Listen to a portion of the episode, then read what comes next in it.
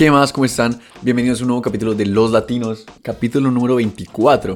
Y este capítulo es de verdad uno de los más especiales, si es que no es el más especial, porque hoy es el Día de las Madres y este capítulo es precisamente con mi mamá, Pilar Campos. Ella es una mujer que admiro y es un ejemplo a seguir para, para mí y para todas las personas que tienen el placer de conocerla. Hoy hablamos sobre cómo fue la transición a la pandemia. ¿A qué me refiero con esto? Lo que pasa es que el año pasado, apenas comenzaba la pandemia, mi mamá básicamente se reinventó de una manera impresionante que todos en la casa quedamos como, wow, de verdad, ¿qué está pasando? Y fue la historia de cómo pasó, cómo, cómo ocurrió esto, cómo fue el proceso, que, que se sentó a estudiar para que ocurriera esto. Entonces fue súper chévere al final también hablamos un poco del Día de la Madre y de qué es ser madre, mm, que me pareció, me pareció chévere tocar el tema, especialmente el día de hoy. Pero bueno, la gente que conoce a mi mamá sabe que ella tiene un don para hablar impresionante, entonces este capítulo quedó súper, súper chévere. Por favor, disfrútenlo y no siendo más, denle la bienvenida a Pilar Campos.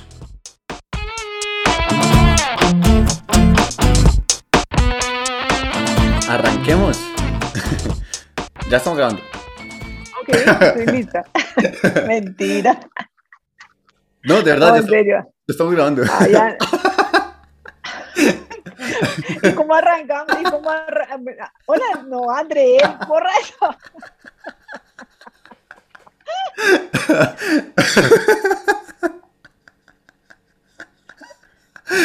Ay, hola mami, ¿cómo estás? No, Andrés, vuelve a empezar. Ay, no, ya, ya, estamos grabando, mami. ¿Cómo estás? Bueno, no, entonces arranquemos, gordito. ¿Cómo quieres arrancar, Andy? Hola, mi Andy. Estoy muy emocionada, muy feliz. Estoy muy emocionada y muy contenta de estar en este espacio, Andy. De verdad, me siento muy orgullosa y muy, y muy feliz. O sea, me parece como, ¿no? agradecida contigo de que hayas pensado en mí para grabar este. No, pues la verdad, yo también estoy demasiado feliz de tenerte acá. Y, y pues se me hace también súper chévere que más gente tenga un poco la oportunidad de, a pesar de que no mucha gente oiga esto, de que más gente tenga la oportunidad de oír un poco lo que, lo que dices y conocerte. Entonces, pues no sé, podemos comenzar rápidamente con una pequeña presentación para la gente que no te conoce. Yo obviamente te conozco hace rato. Entonces, ¿quién es, ¿quién es Pilar Campos? Pues mi amorcito, esa pregunta la he pensado mucho y es una pregunta muy difícil, pero digamos que eh, yo quisiera decir que soy una mujer feliz, muy feliz, una mujer muy tranquila y, y en paz, pero pues obviamente con una vida muy, muy seguida al libreto, o sea, terminé el colegio, entré a la universidad, soy ingeniero civil, salí de la universidad, empecé a trabajar, hice el, la maestría, eh, trabajar y trabajar fue para mí un tema muy afortunado porque hice lo que me gusta hacer, me gusta mucho mi profesión, me gusta mucho mi carrera, o sea, y me casé, felizmente casada y con dos hijos de los cuales me siento profundamente orgullosa. Uy, preséntalos. Los presento, sí. Andrés, el dueño de. mentira, mentira. Y Andy y Sofía, y Sofía que está en Stuttgart estudiando arquitectura.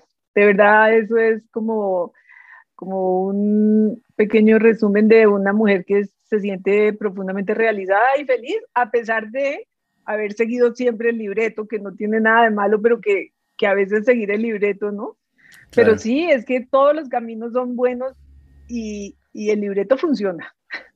el libreto funciona y, y, de verdad que la vida sí nos ha llenado de bendiciones. Claro. ¿Y hoy, hoy en día qué te dedicas?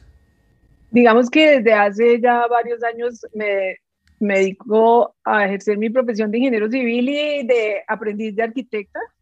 Entonces, pues ya me dedico más como a, a, las remodelaciones y a arreglar, a hacer cosas independientes desde mi casa, que la he remodelado como cinco veces del parque de diversiones, pero, pero también a ayudarle a las personas que quieren eh, cambiar su casa, su apartamento. En una época compré apartamentos, los arreglé y los vendí. Bueno, trabajo independiente, pero, pero hoy más que todo también me dedico al, gracias a la pandemia, como a, a, un trabajo personal de autoconocimiento y de crecimiento, como de, de encontrar la teoría de unas cosas que sabía empíricamente, digamos. Eso es lo que me ha parecido bastante chévere, pues poder teorizar lo que yo ya empíricamente ejecutaba, pues. Hablemos un poquito de, pues precisamente para allá iba, que pues hoy me gustaría hablar mucho de, de cómo fue la pandemia para ti, porque nosotros tuvimos la suerte de comenzar la pandemia juntos, pues porque yo estuve allá y yo pude ver también y soy testigo de la manera en la que te reinventaste en la pandemia. Entonces eso me pareció súper chévere. Sí, la pandemia para mí fue una cosa increíble porque hay que ir un poquito más atrás, digamos, en el tema de justo antes de la pandemia, o sea, la pandemia arrancó en marzo y yo un día, cualquier día de febrero estaba en las redes, no digamos que perdiendo el tiempo, pero sí gastando mi tiempo en las redes y me llegó un, un curso de un programa de PNL, programación neurolingüística, de la cual yo no tenía información, nada, no tenía nada, pero me enganché, leí y me matriculé. O sea, muy, muy, visceralmente, muy, muy, esto me parece como chévere, pero en ese momento yo no tenía ningún, digamos, había empezado como una pequeña búsqueda de, estudiar, o sea, que tenía ganas de estudiar alguna cosa, de aprender alguna cosa, pero no sabía exactamente qué. Y me llegó esto con una persona que, que vale la pena mencionarla acá porque me abrió un mundo que se llama Katia Arango, una, una mujer que me, me abrió un mundo completamente desconocido para mí, que era, digamos, el mundo del cerebro, el mundo de las neuronas, el mundo del manejo de la mente, el mundo de, de una mente educada, de una mente poderosa. Ok. Y eso fue antes de la pandemia, o sea, no teníamos ni idea que nos digan nada. Tú solo, tú solo estabas buscando, o sea, tú andabas buscando, como, como dices, algo para estudiar.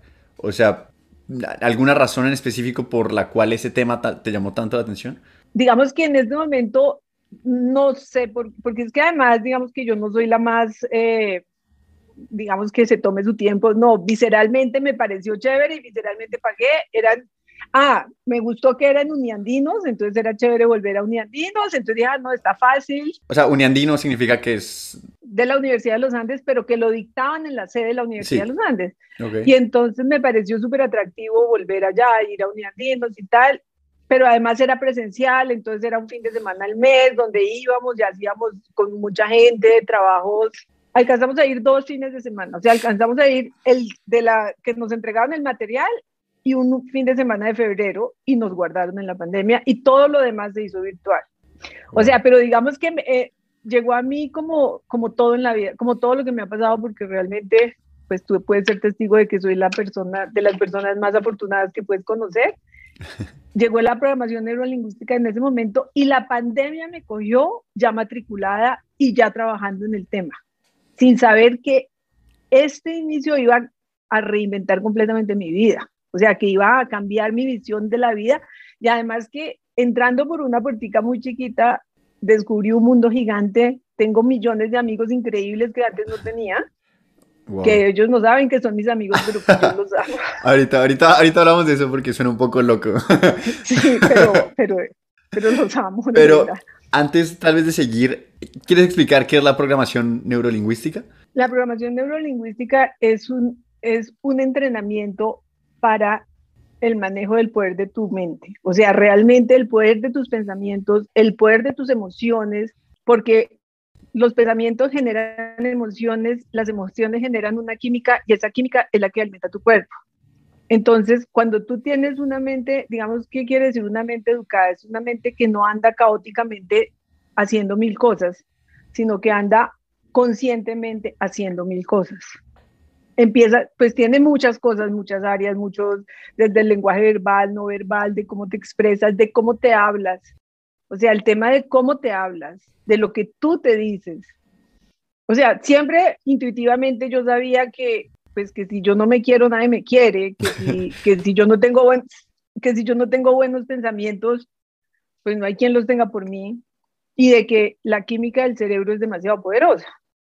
Pero digamos, eso a eso te lleva la programación neurolingüística, a tener, a trabajar con tu inconsciente, a, a conectar tus hemisferios. Una cosa así que me explotó en la cabeza fue que conectar mis hemisferios, porque yo soy hija de una mamá matemática pura, de un papá economista, ingeniero civil, mi esposo es ingeniero eléctrico, mi hijo es ingeniero civil.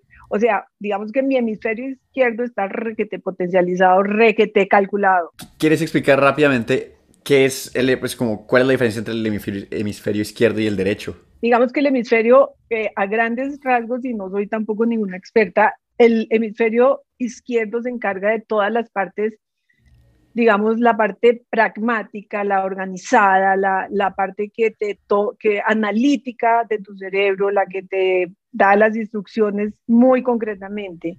Tu hemisferio derecho es el hemisferio sensible, el creativo, el que te, el que te permite intuitivamente reaccionar, el que te permite ser más, eh, menos planillado, menos cuadriculado, menos, pues eso tiene mil funciones, millones de funciones, pero digamos en términos generales, el hemisferio derecho es el sensible, el creativo, el espontáneo, el, el más auténtico de alguna manera. Y el hemisferio izquierdo es el calculador, el que sabe exactamente que después del paso 1 viene el paso 2 y luego el paso 3, el que calcula, el que sigue las órdenes al pie de la letra. Claro. Y lo que yo hice fue, lo que hizo la programación neurolingüística conmigo fue hablarme de que existía otro hemisferio, de que había otra manera de ver las cosas, de que hay otra manera de, de pensar y que si se conectan los dos, pues la revientan.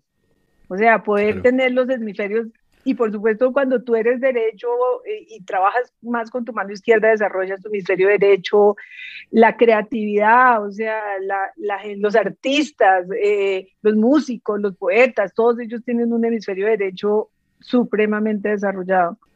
Los ingenieros, los economistas, los matemáticos, los, digamos, naturalmente van, van fortaleciendo su hemisferio izquierdo, pero digamos que la magia está en saber que existen y conectarlos y sacar lo mejor de ellos. Y la otra cosa maravillosa es no entender que no dejas tu cerebro en piloto automático, porque es que el piloto automático se sube a tu cabeza y hace todo lo mejor que puede para ahorrar energía, para no salirse de lo aprendido, para mantenerse ahí. Cuando tú decides que el piloto automático va en la silla del lado y eres tú el que toma las decisiones de tus pensamientos y eres tú el que decide qué quiere pensar, cómo lo quiere pensar, qué quiere aprender de lo que está pasando o, o cualquier cosa que esté afuera, recibirla adentro de una manera más, que sea más útil y más valiosa para ti, pues conecta los dos hemisferios y wow. Claro, ¿Mm? me imagino, es que, no sé, me, me llama mucho la atención y especialmente la parte en la que hablaste del piloto automático, porque al final es cierto, ¿no? Como el, el, estado de fábrica de la mente es ahorrar energía lo más que pueda y para eso es simplemente automatizar todo y entonces tú simplemente vas por tu... Toma tus programas establecidos y los usa para todo lo que le sirve. Entonces, muchas veces son creencias limitantes, muchas veces tú aprendes, el profesor que te dijo chiquito que tú no cantabas, ya, tú no cantas, punto, se quedó en tu inconsciente y el piloto automático va a esa información cada vez que tú quieres cantar, es que tú no cantas y ya. Pero si tú no vas en piloto automático, dice, perdón, o sea, yo sí canto, puede que cante mal, pero yo sí canto. Y tomas, la, tomas, el, y, tomas el rumbo del, Claro. Del, pues te va, anecdóticamente es una anécdota muy valiosa que, que para mí ha sido la locura, y es que las personas que por alguna razón han estado en mi vida o me han conocido conocen perfectamente mi relación con la cocina. Eso, justamente te iba a hablar de eso. Quería, quería preguntarte ahí por eso, porque eso también fue una cosa que nos dejó a todos en la casa loquísimos en la cuarentena. No, o sea, y a mí me dejó boquiabierta, o sea, yo, yo no puedo explicar esto, mejor dicho, lo, lo viví yo, y mi relación con la cocina era absolutamente nefasta, o sea, pero primero dicho es que la cocina y yo, a mí me decían cocina y yo quería ponerme a llorar. O sea, cuando yo vivía con mis papás en la casa de, mis papás, mi mamá me decía caliente la comida y yo no comía. O sea, caliente la comida era la comida estaba lista, caliente, yo ya no podía comer, a mí se me revolvía todas las bicis, a mí me decían prepare un huevo y yo quería morirme. O sea, literalmente, pero y mis hijos me tocaba cocinar y yo un sanduchito. Una, una pregunta. Tú, tú viviste solo un tiempo, ¿no? Yo viví, pero tuve la bendición y la suerte de vivir en Colombia y tener una persona que me ayudó toda la vida en mi casa. Ah, o, sea, o sea, yo toda la vida la comida fue una cosa que apareció en el plato. Y cuando no aparecía ahí, pues no comía y se acaba el problema, o sea, fácil. Porque eso era una cosa que aparecía ahí. Cuando yo tenía una reunión, pues tenía la oportunidad de comprar la comida hecha y la ponía en el plato. Cuando viví en Estados Unidos, por Dios santo, cuando yo llegué me dijeron que el arroz tocaba prepararlo, yo, yo me senté en una antena a llorar, más o menos, porque yo nunca en toda mi vida había preparado un arroz. Y los cuatro años que viví en Estados Unidos aprendí a cocinar, pero apenas aterricé en Colombia, delete, delete, delete, y volví de eso, o sea, nada, cero, cero mi relación. Pero la historia, para ser más corta, va a que cuando nos guardaron en la pandemia, obviamente la persona que nos ayuda, que es un amor, se fue para su casa, Andrés en Bogotá, Sofía en Bogotá, Camilo, tu papá, que viajaba todo el tiempo en la casa 7 por 24 y resulta que la única solución era cocinar, pero yo ya venía trabajando en las creencias limitantes, en que alguien, alguna vez de mi vida algo pasó y yo, la cocina y yo, cero. Pero mi trabajo con mi consciente y con mi inconsciente y como la programación, un día me, me levanté y empecé a cocinar y no saben lo que yo sentía, o sea, yo me acostaba pensando que iba a preparar el día mañana, con la ilusión de que llegara mañana para ponerme a picar todos los ingredientes para mi receta y, y, mi miedo, que tú lo sabes, era a qué horas me levanto y ya no voy, voy, a volver a sentir lo que era antes, voy a volver a ser el yo de antes, no este yo nuevo que está disfrutando la cocina, que está disfrutando preparar la comida, que todos los días quiere levantarse a cocinar. Esto es, esto es como mágico, o sea, esto es como una cosa que yo, mi miedo los primeros meses era, mañana me despierto y seguro que vuelvo a ser mi otro yo, o sea, yo no quiero volver, pero, pero yo, no, no, mi cerebro entendió que era una creencia limitante, que eso, mi frase siempre era, ¿no? Era, ¿qué tendrá la gente en el cerebro que le gusta cocinar? O sea, yo siempre me pregunté, toda mi vida me decía, pero ¿cómo alguien puede disfrutar esto? O sea, ¿qué hay en su cerebro? Pues yo ya entendí, o sea, es, es una creencia limitante mía. Una pregunta que se me, pues, me viene ahorita a la cabeza, porque también como tú dices, en la casa nadie cocinaba. O sea, el papá a veces se manda unos, unas, unas comidas espectaculares, pero no es algo de todos los días. Y nadie, nadie sabía hacer arroz en la casa, o sea, así de fácil. No, porque también, o sea, las creencias limitantes, ¿crees que también van de la mano un poco? O más bien, reformulo. ¿Crees que el hecho de que no había opción te ayudó a como romper esa creencia? Pues mm, digamos que sí, no, porque en Estados Unidos tampoco tenía opción y yo no rompí esa creencia ah, porque, porque mi mente, mi mente no estaba, no era una mente, digamos, consciente, o sea, yo simplemente estaba en la posición de víctima, que eso es otro tema, ¿no? O sea, tú puedes tomar la posición de observador, la posición de, de víctima o la posición de responsable cuando estás frente a cualquier situación. Y realmente yo en Estados Unidos siempre me puse en la posición de víctima. Me toca cocinar, yo soy una ejecutiva, soy profesional, soy que y aquí vine solo a cocinar y a lavar y no sé qué, y no sé qué. Y mi cabeza se quedó en ese bucle que nunca lo rompió, pues porque, porque no sabía cómo. Realmente porque no sabía cómo romperlo, porque no tenía el conocimiento y porque me parecía que yo estaba en lo correcto y que yo no estaba cocinando. O sea, digamos que en Estados Unidos yo tenía la necesidad tenía dos bebés, un bebé de un año, una bebé recién nacida, tenía que cocinar, no tenía opción, pero, pero tampoco te da el conocimiento para salirme de ese bucle, de esa posición de víctima, de, de quejarme y en vez de disfrutar, yo seguía diciendo que esto no era lo mío. Que aquí pasaron varias cosas. Uno, pues que obviamente sí tenía 18 años más o 15 años más, pero además ya tenía un conocimiento teórico de que es que es tu decisión, o sea, eres tú quien decide si esa creencia limitante realmente te va a hacer sufrir o simplemente tú la quitas. Yo quiero disfrutar esto, quiero disfrutar el hecho de tener a mis hijos, quiero disfrutar el, preparar algo rico, quiero usar los instrumentos de cocina que tengo en mi casa, o sea, y entonces digamos que no, la necesidad no me obligó a cambiar eso en Estados Unidos, entonces en este momento la necesidad no fue, fue el cambio de posición, porque cuando tú cambias la forma de ver las cosas, las cosas cambian de forma, y yo cambié la forma de ver la cocina. Espera, esa frase, esa frase está súper chévere. ¿La quieres repetir? O sea, sí, claro, es que esa frase se la aprendí a un amigo, de los muchos amigos que he hecho en esta pandemia, cuando tú cambias la forma de ver las cosas, las cosas cambian de forma. Wow. Y, y eso la puedes, la puedes escuchar también las cosas no son como las vemos, las vemos como somos. Las cosas no son como las vemos, las vemos como somos. Ok, wow, son, son frases que tengo que tenerme un segundo a, analizarla para, para, sí. Entiendo, a mí, me, a mí me volaron la cabeza porque, porque es absolutamente cierto, o sea, es de verdad, cuando tú dices, eh, no sé, es que vamos todos a la misma fiesta y a ti te pareció la fiesta lo máximo y al otro le pareció que era la peor fiesta, que el sonido era malo, que la música o que la comida estaba horrible. Cada quien ve la fiesta con sus ojos. Claro. Y, y, sus, y si tú decides ver la fiesta, encontrarle todas las cosas malas a la fiesta, pues la fiesta no va a ser tan buena. Pero si tú cambias la forma de ver la fiesta y decides disfrutarte la fiesta, no importa los defectos que tenga, la fiesta va a ser divertida.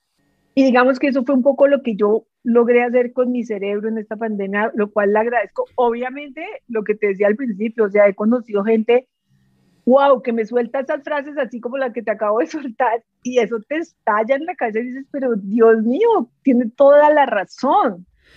Una, una cosa que, pues ahí hablando de, de tus amigos de pandemia, que para la gente que, que, está oyendo esto puede ser un poco raro, pero tú te refieres a podcast o a charlas o entrevistas me refiero a, te Me refiero a la gente que he conocido, o sea, he conocido, porque además tengo que decir que hay gente maravillosa dando información supremamente valiosa gratis en las redes. Así como las redes pueden ser tan malas, pueden ser increíblemente buenas. Y hay gente con demasiada generosidad transmitiendo conocimiento y conocimiento increíble. O sea, hay filósofos religiosos, eh, eh, eh, neurólogos, médicos, o sea, por donde tú quieras. O sea, yo te puedo mostrar una lista de mis mejores amigos y de verdad me cambiaron la vida en la pandemia. O sea, ahorita rápidamente te nombro a Roberto Pérez, si no lo conocen, es un teólogo, filósofo, sociólogo argentino que de verdad me cambió la vida. O sea, lo que él ha hecho,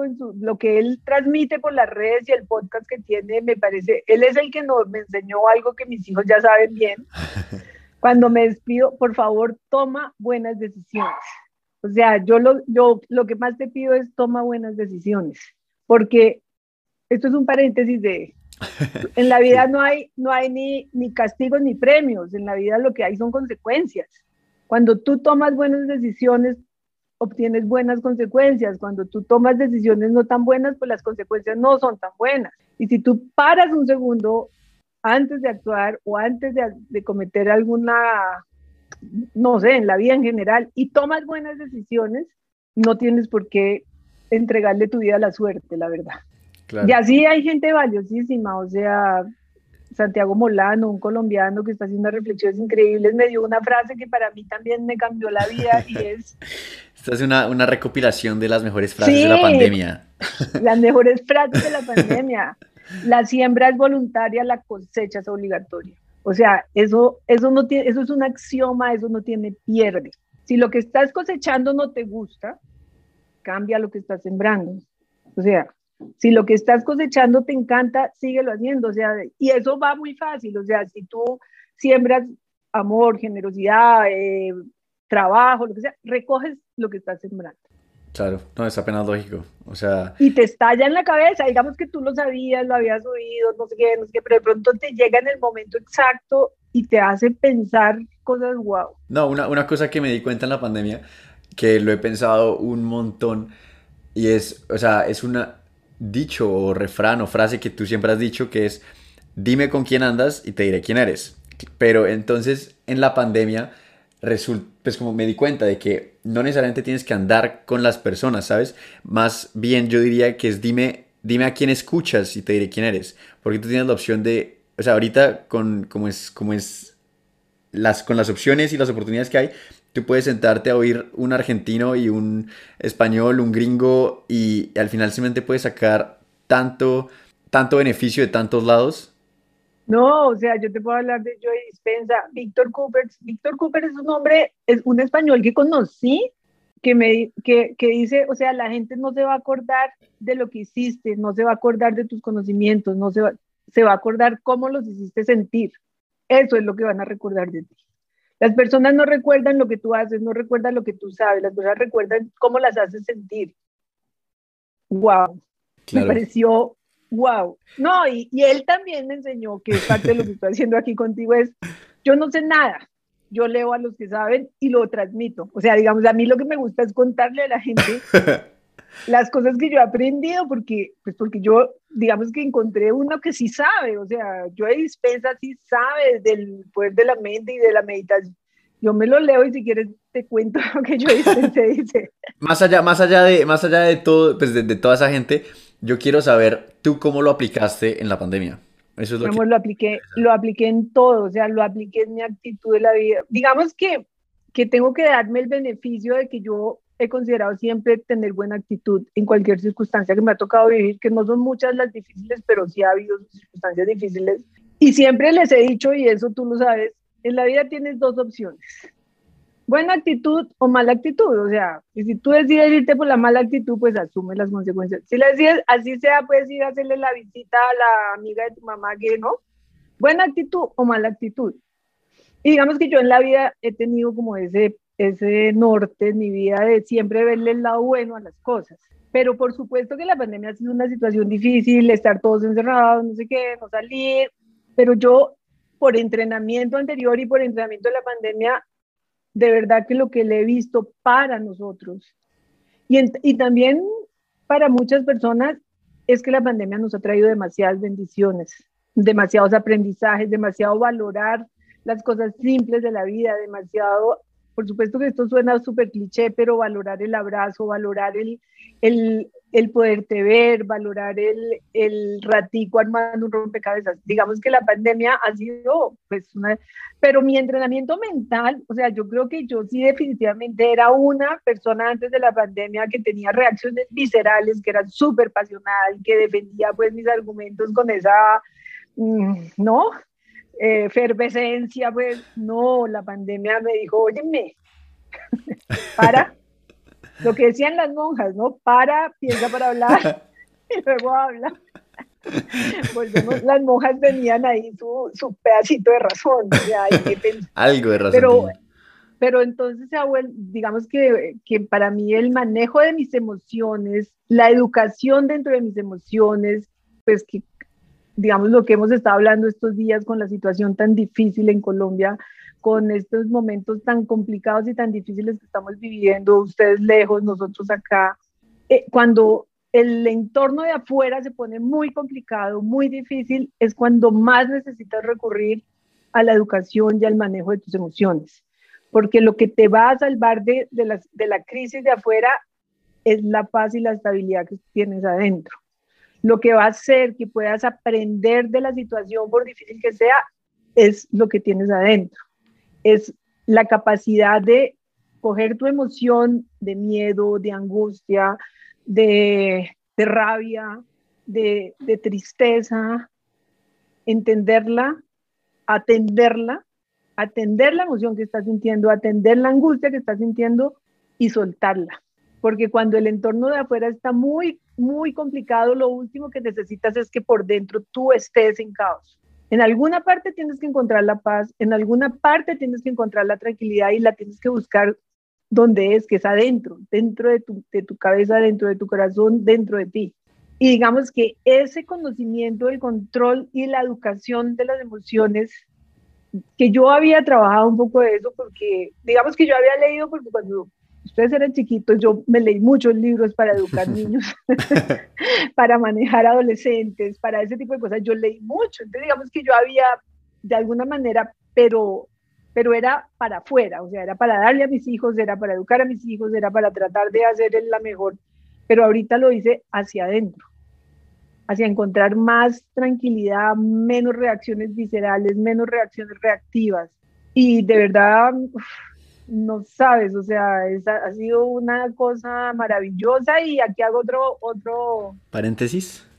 Otra, otro paréntesis, otra propaganda, o sea, un comercial. corte, corte comercial. Un corte comercial, digamos que, que he tenido la suerte de poder acompañar a mi amiga y tú sabes que ha sido una persona demasiado importante en mi vida en su proceso del cáncer. Y poder durante esta pandemia hacer ese acompañamiento ha sido para mí un aprendizaje. ¿Por qué? Infinito, porque, porque ver que una situación, por grave que parezca, puede ser realmente buena para una familia, para una persona, para unos hijos. Cuando tú enfrentas la situación y en vez de ponerte en la, a ser la víctima de una enfermedad tan compleja como es el cáncer, te pones en tu posición de responsable, tengo una enfermedad que es grave, tengo una enfermedad que voy a luchar hasta lo que sea y, y que voy a manejar de la mejor actitud. Y entonces hay un, una frase que se llama Mi maestro la enfermedad.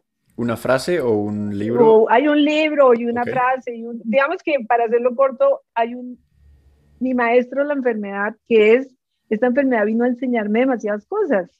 Y Edith ha cogido su enfermedad como su maestro y ha aprendido, y, ya al lado del enfermo como el alentado, digo yo, este, este personaje ha aprendido demasiado, demasiado de eso, de esa enfermedad, y esto ocurrió simultáneamente en la pandemia, entonces ha sido lleno de aprendizajes para encontrar esa parte interior y ese, y ese actuar desde el, desde el corazón y ese reflexionar desde el corazón porque ahí vienen otras cosas como siempre has pensado que no es lo que dices, sino como lo dices.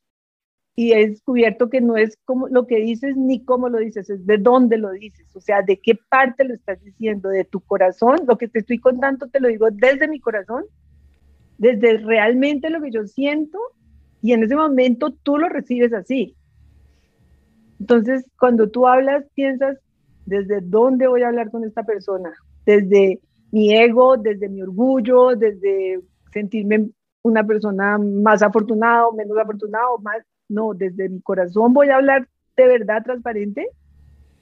Y entonces son, de verdad que mi lista de aprendizajes podría ser, wow, increíble. Además que está el, el proceso de, de, que los hijos vuelen se juntó en la pandemia también, ¿no? O sea, el hecho del el síndrome del nido vacío y quedarnos tu papá y yo solos y aprender a, a, a, vivir la vida feliz solos, con la nostalgia, el orgullo, la tristeza que ustedes no están. Toda esa preparación ha venido también a ayudarnos a ese aprendizaje, porque pues aquí te lo repito delante de todo el mundo, pero son los dos regalos más grandes que les podemos hacer a ustedes, es darle la vida y darle la libertad para que la vivan. Y eso me llena de orgullo ver lo que están haciendo allá en Alemania. Entonces, pero lo que quiero mostrar es que eso para un papá no es tan fácil. no, es tan fácil que sus hijos vuelen del nido, pero bueno. Como lo habíamos hablado antes, no es, no es coincidencia que hoy esté grabando contigo, porque este capítulo sale precisamente el Día de la Madre. Entonces... Gracias, mi amor. No tengo sino agradecimiento. Eh, entonces, sí, se me hace, otra vez, se me hace tan chévere tenerte acá y me encanta todo lo que has dicho, pero ahorita me gustaría que me dijeras, ya saliéndonos un poquito del tema de la pandemia, ¿qué es lo más difícil de ser una madre? O sea, yo soy un poco Susanita, ¿no? O sea, yo siempre quise tener hijos, yo siempre, desde que cuando conocí a tu papá, le dije, si yo por alguna razón fisiológica no puedo tener hijos, yo adopto. Eso se lo dije a los ocho días de novios y ahí él siguió, él siguió firme. Pero digamos que yo toda mi vida tuve muy claro que quería tener hijos. Y ser mamá, más que, o sea, obviamente yo creo que hay que prepararse. O sea, de verdad yo creo que yo leí muchos libros, o sea, leí muchos libros para el manejo, pero yo creo que en este momento te diría que lo más difícil es dejarlos volar. O sea, soltarlos, decir, bellas tu vida, equivócate, cáete, porque uno de papá quisiera tenerlos en una cajita de cristal y que no les pase nada y que no se enfermen y que no les salga el grano y que, y que no se equivoquen. Entonces, digamos, cuando uno siente que ya no puede hacer nada, que se van a ir, esa parte es muy difícil. Por supuesto que, pues, no sé, el tema de cuando se enferman y el tema de... Y, claro que ahí esa pregunta para mí no es tan... porque a mí me ha tocado muy fácil, o sea, tengo que decir que... Y no lo digo yo, lo dice la mayoría de las personas. ¿Usted cómo hizo con esos hijos? No, esto... la verdad. Pues, esto es propaganda también, esto es otro comercial. Esto es muy raro. Sí, es muy raro, mi amor, pero pues no es mi culpa, a mí me ha tocado fácil. O sea, no he tenido No, pero tenías a Sofi, tenías a Sofi. No, mi amorcito, me da pena contigo, pero no hay una niña más dulce en esta vida.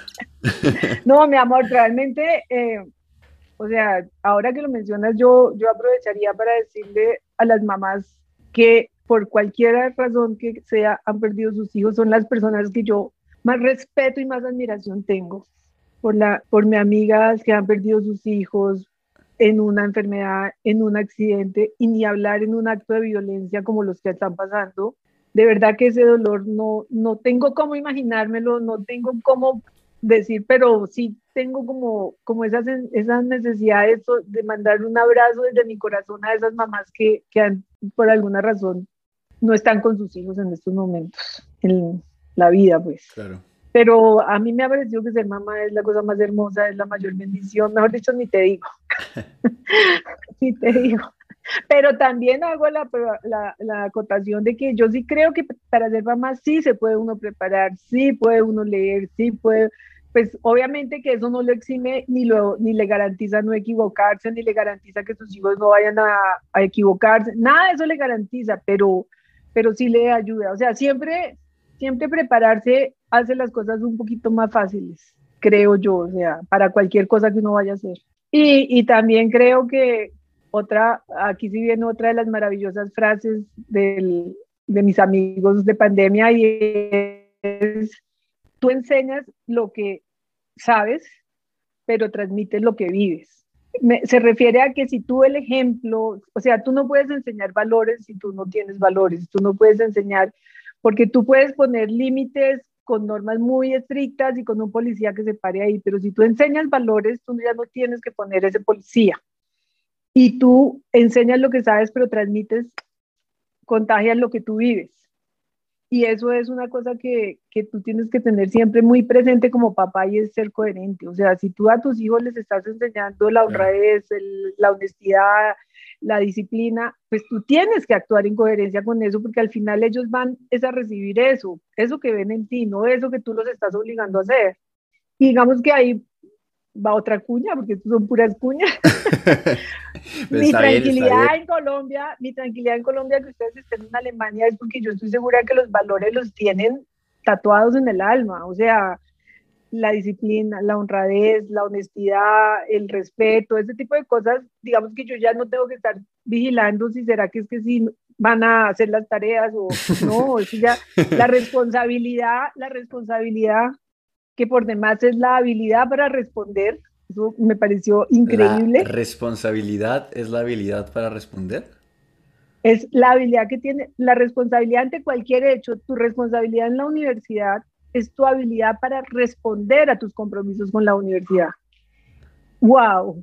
Te estalla en la cabeza. Sí, sí, sí, responsabilidad es, responsa es tu habilidad para responder. O sea, yo soy responsable con un bebé que me dejaron a cargo de acuerdo a mi habilidad para hacer las tareas con ese bebé, para cuidarlo, para alimentarlo, para así.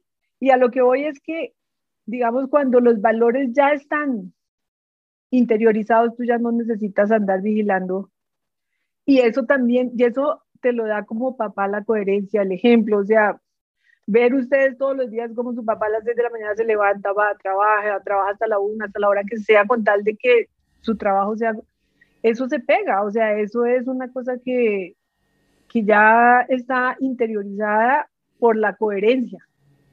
Claro, claro, y pues, wow, qué chévere. Digamos que eso es, eso es, eso es un tema súper, y ser, y ser mamá me ha parecido la cosa más hermosa de la vida, el poder generar la vida, el poder concebir la vida, wow, eso, eso es una cosa Sí, claro, no, sí, no, no, es que no me puedo imaginar, la verdad. Pues bueno, no, mami, de verdad, me, me, me, me ha encantado sentarme ahorita a hablar contigo. De verdad, que ha sido muy, muy chévere oírte. También, como, de verdad, oír un poco o sentarme a hablar de cómo fue el proceso de la pandemia y ahorita un poquito de, del Día de la Madre. No sé, me, me gustó mucho. Mi eh, amor. Sí si a ti te gustó, no te puedo decir lo que me gustó a mí, lo orgullosa que me siento y lo, y lo feliz, o sea, el mejor regalo que me pudiste haber dado. Yo te tendría una... Pero no, espero no te arrepientas. Tú, ojalá no te arrepientas cuando te oigas a ti. Pero tú tienes la grabación, o sea que tú tienes el poder. Eh, una última pregunta que tendría yo, como para cerrar, y es, ¿Tú qué consejo le darías a alguien que ahorita está pasando por un momento difícil mentalmente en plena pandemia, en plena pandemia, digámoslo así? Digamos que mi amorcito, dar consejos es una cosa muy complicada que, que parte de lo que he aprendido es que hay, digamos que no deberías dar consejos, pero... ¿Por qué? Pues porque tú no conoces el entorno, no conoces la situación, no conoces las circunstancias de la persona y estás dando consejos desde tu posición, desde tu punto. Pero imagínate que una digamos que yo, yo lo que, lo que quisiera decirles es, en, lo, o sea, un poquito repetir lo que ya di, o sea, mientras tú seas con dueño de tus emociones, tu entorno no te debe ganar. Por muy difícil que sea la situación que estás pasando, lo que está dentro de tu cabeza solo tú lo puedes controlar. Y ahí está mi amigo Víctor eh, Frank, el, el, escritor que estuvo en el campo de concentración alemán durante más de cuatro años y es un gran psiquiatra y dijo, lo que hay en mi cabeza, nadie me lo puede quitar ni con torturas, ni con hambre, ni con... Yo soy el dueño de mis, de mis pensamientos y yo con ellos hago lo que yo decida. Y en, y en este momento, y, eh, y, volvemos a eso, o sea, lo que está afuera puede estar demasiado mal, demasiado crítico, demasiado todo, pero si encuentras un rinconcito de paz en tu cabeza, en tu corazón, eso te va a ayudar.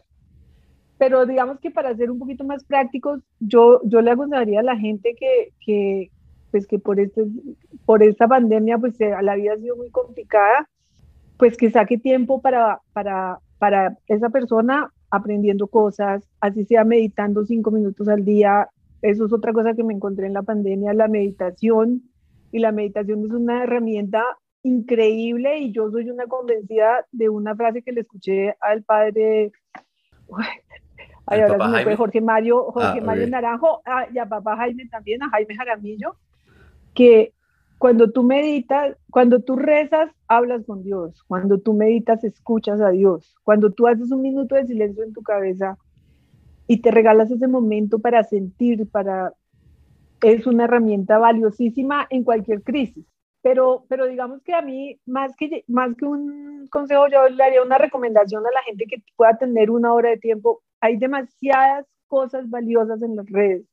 Hay demasiadas eh, gente dando su conocimiento de manera demasiado generosa y hay que aprovechar el momento de la virtualidad porque la virtualidad ha traído cosas increíbles.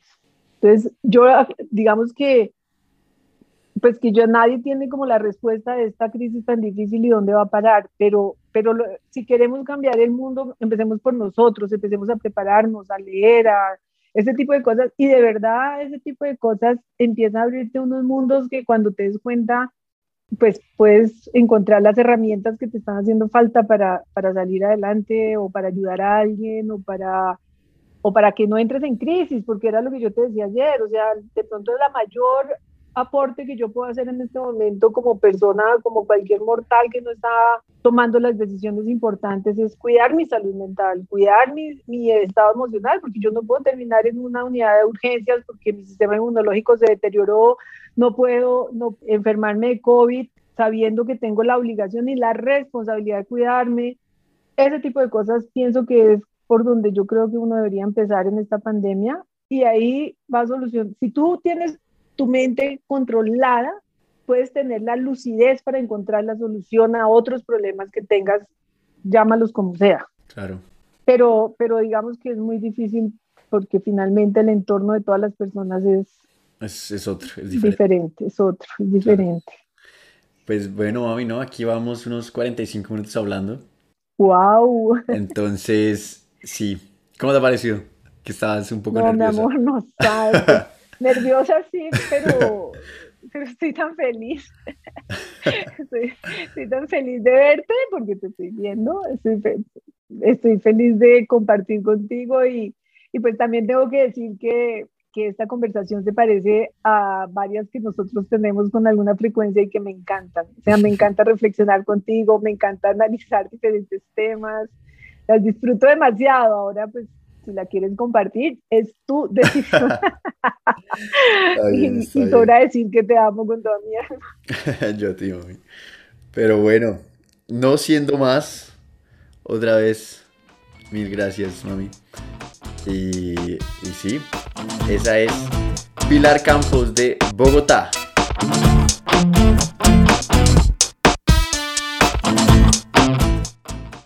Muchísimas gracias por haber escuchado el capítulo. En serio, que espero que hayas podido sacar algo de esta conversación. Creo que mi mamá a lo largo del último año larguito ha sacado unas enseñanzas y ha estudiado unos temas muy valiosos y creo que uno puede aprender mucho de, de eso. Entonces, de verdad, de todo corazón, gracias por escuchar.